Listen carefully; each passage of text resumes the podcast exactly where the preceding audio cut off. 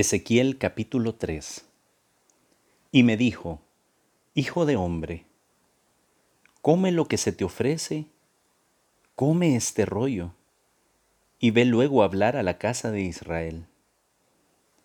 Yo abrí mi boca, y él me hizo comer el rollo. Y me dijo, Hijo de hombre, aliméntate y sáciate de este rollo que yo te doy. Lo comí y fue en mi boca dulce como la miel.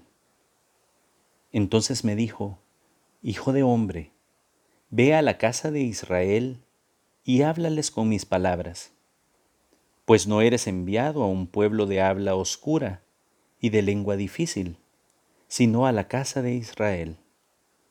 No a pueblos numerosos, de habla oscura y lengua difícil, cuyas palabras no entenderías.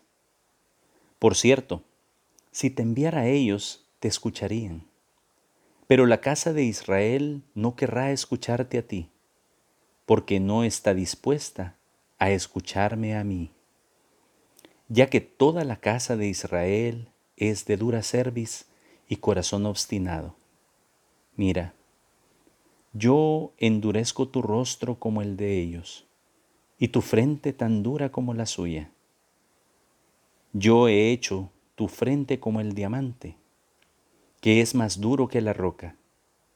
No les temas, no tengas miedo de ellos, porque son una casa rebelde. Luego me dijo, Hijo de hombre, todas las palabras que yo te dirija, guárdalas en tu corazón y escúchalas atentamente. Anda, ve donde los deportados, a los hijos de tu pueblo, les hablarás y les dirás, Así dice el Señor Yahvé, escuchen o no escuchen. Entonces el Espíritu me levantó y oí a mis espaldas el estruendo de un gran terremoto. Bendita sea la gloria de Yahvé en su lugar. El ruido que hacían las alas de los seres al batir una contra otra y el ruido de las ruedas junto a ellos, estruendo de un gran terremoto. Entonces el Espíritu me levantó y me arrebató. Yo iba amargado, con el ánimo enardecido, mientras la mano de Yahvé pesaba fuertemente sobre mí. Llegué donde los deportados de Tel Aviv, que residían junto al río Quebar, aquí residían ellos, y permanecí ahí siete días, aturdido, en medio de ellos. Al cabo de los siete días, la palabra de Yahvé se dirigió a mí en estos términos. Hijo de hombre, te he constituido centinela de la casa de Israel. Cuando oigas una palabra de mi boca, les darás la alarma de mi parte.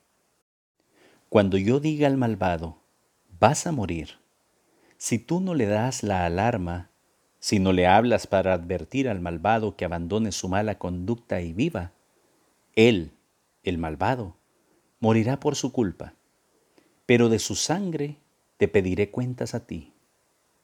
Pero si tú adviertes al malvado, y él no se aparta de su maldad y de su mala conducta, él morirá por su culpa, pero tú habrás salvado tu vida. Y si el justo se aparta de su justicia y comete injusticia, yo pondré un obstáculo ante él y morirá por no haberle advertido tú, morirá por su pecado, y no se recordará la justicia que había practicado, pero de su sangre te pediré cuentas a ti. Pero si tú adviertes al justo que no peque, y él no peca, ciertamente vivirá él por haber sido advertido, y tú habrás salvado tu vida.